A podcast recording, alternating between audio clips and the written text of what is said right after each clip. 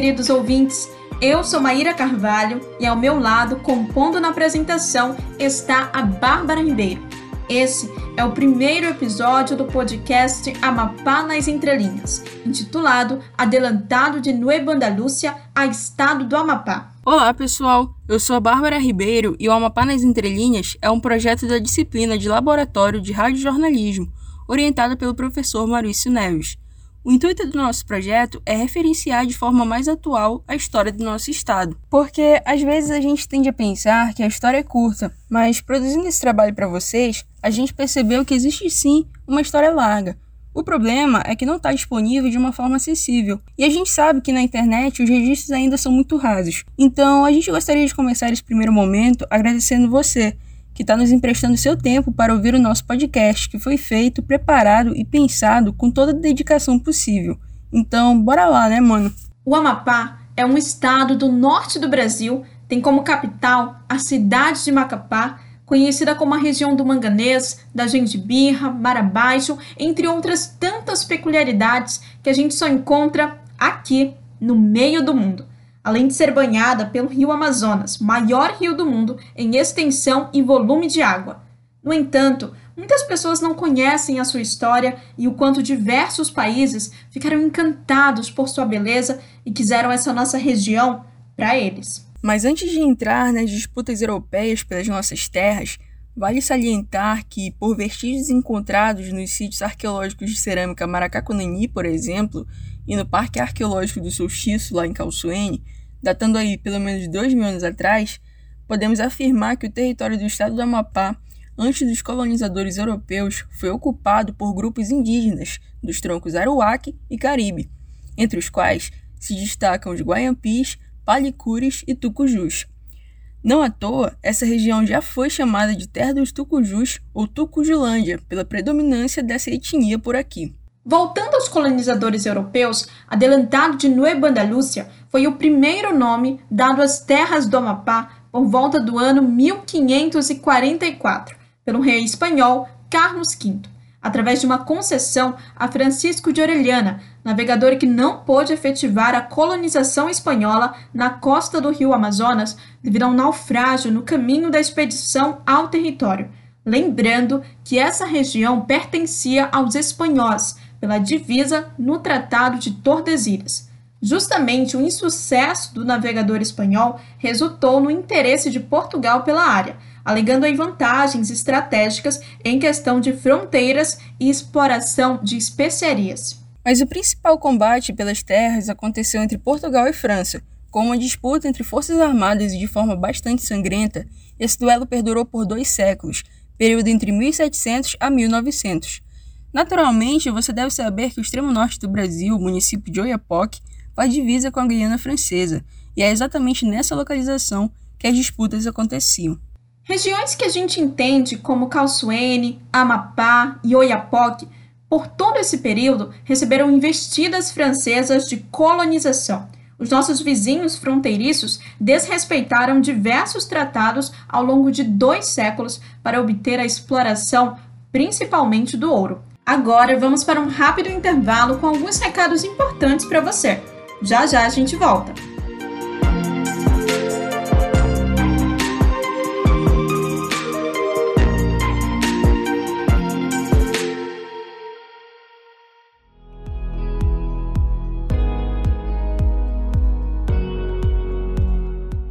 Mulher, fique atenta aos sinais do seu corpo, como inchaço, vermelhidão e dor nas mamas. Esses podem ser sintomas do câncer de mama. Se perceber algo fora do normal, procure um médico. A prática de exercícios físicos e boa alimentação auxilia na prevenção de vários tipos de câncer. Neste momento, em algum lugar, alguém está precisando de sangue. Pode ser um amigo, parente ou desconhecido. Segundo a Organização Mundial de Saúde, se 3% da população mundial doasse sangue com frequência, o estoque não ficaria vazio. Doe, porque não dói, não faz falta e salva vidas. O podcast Amapá nas Entrelinhas apoia essa causa e conta com você.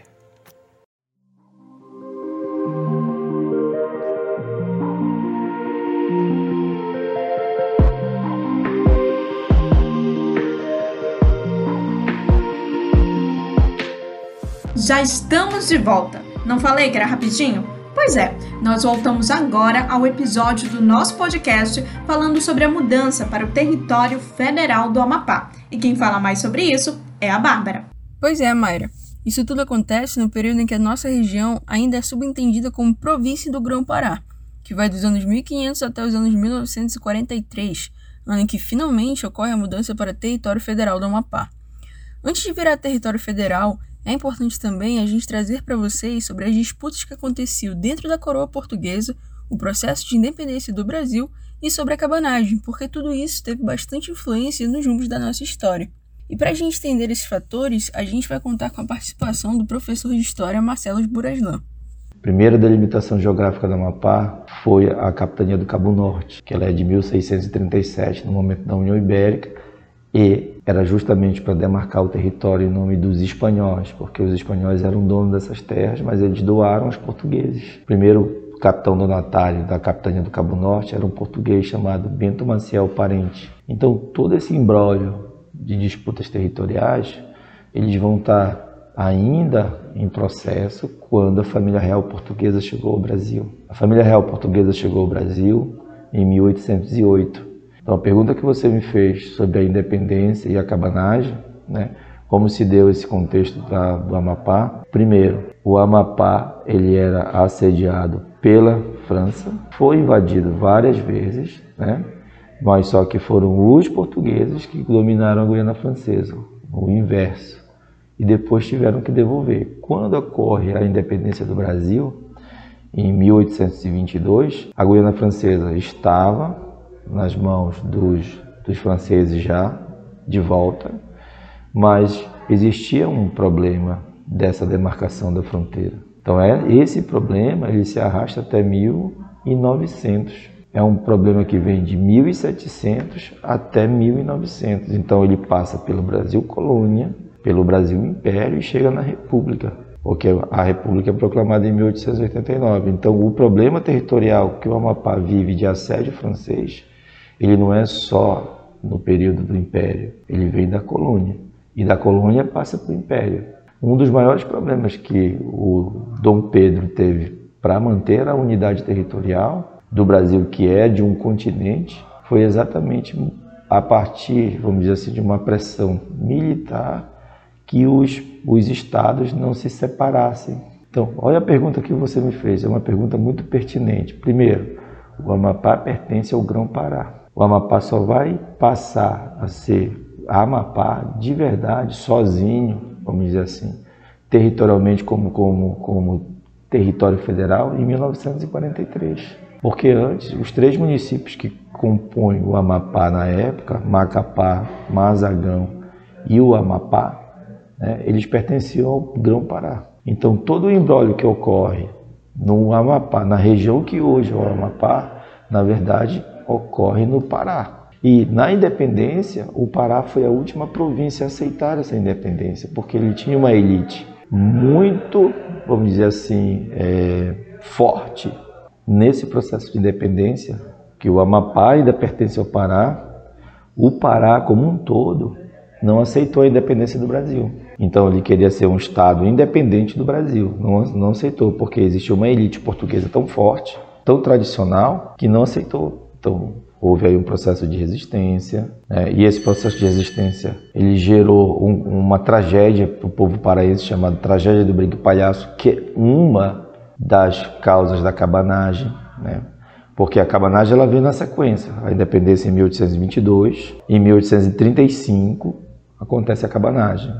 E a cabanagem ela tem seus reflexos também dessa elite portuguesa que estava enraizada no Pará, que não queria perder poder e que exercia um, um autoritarismo muito grande dentro desse, desse, contexto e que o povo paraense quis se libertar. Então a, a cabanagem ela é um, uma consequência de um governo autoritário no Pará que mesmo já na condição de independente era um governo que tinha uma raiz portuguesa muito grande. Aí passa-se o ano, Dom Pedro sai do poder, ele, ele abdica o trono em, em 1831 e em 35 já era o período regencial.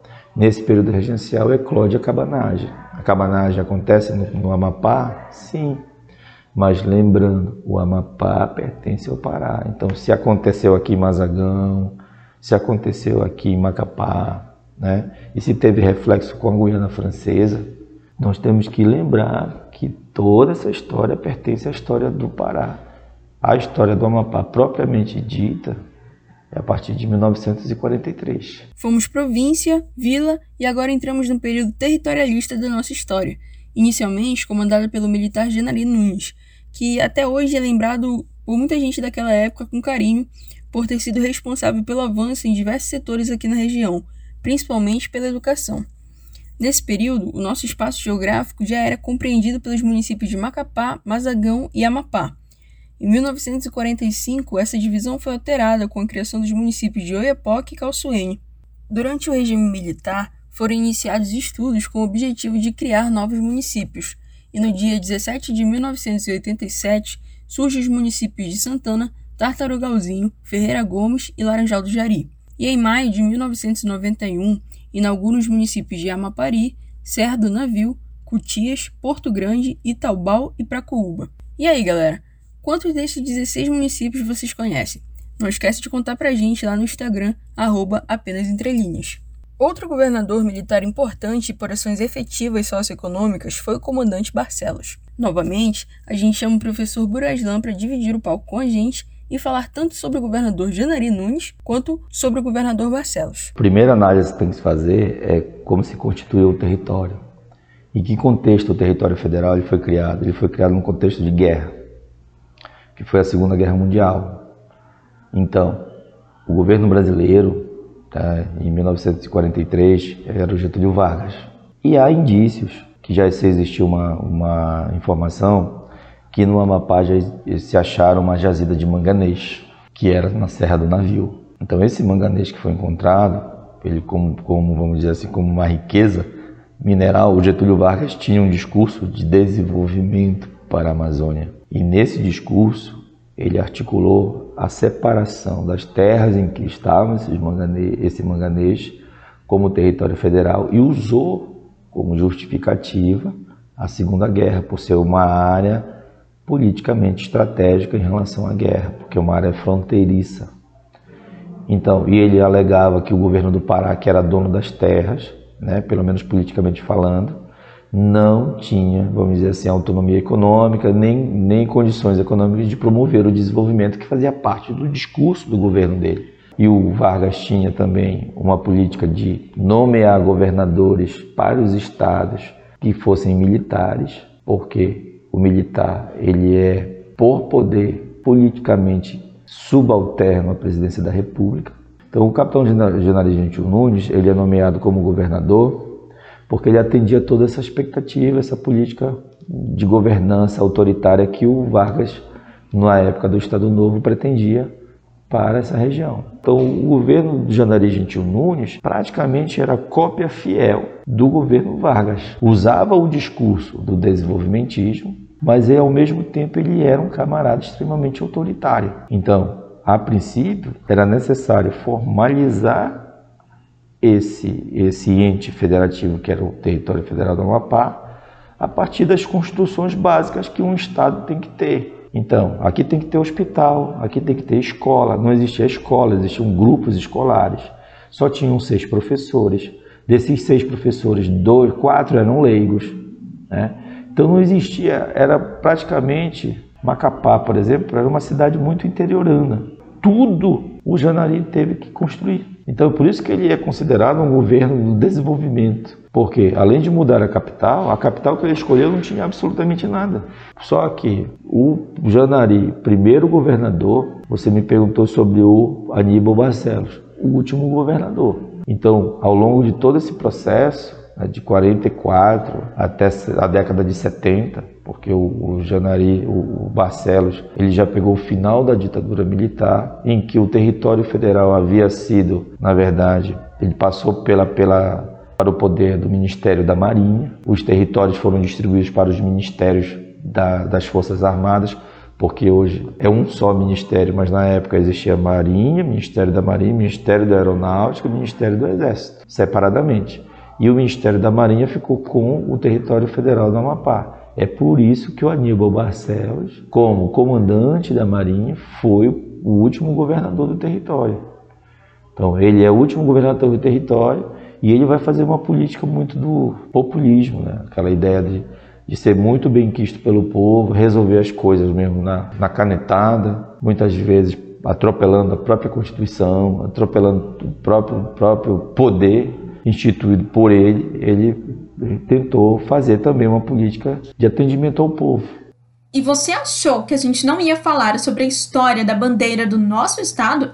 A bandeira traz em sua simbologia o passado do povo amapaense, representado então pela figura geométrica da fortaleza de São José, que é o motivo e origem da evolução da cidade de Macapá. A bandeira do nosso estado é formada a partir das cores azul, amarelo, verde, branco e preto. Essas cores, inclusive, podem ser encontradas na bandeira nacional. Vamos saber então qual o significado dessas cores para o nosso Amapá? O azul simboliza a justiça e o céu amapaense. Já o verde representa 90% da área do estado, floresta nativa, ainda preservada.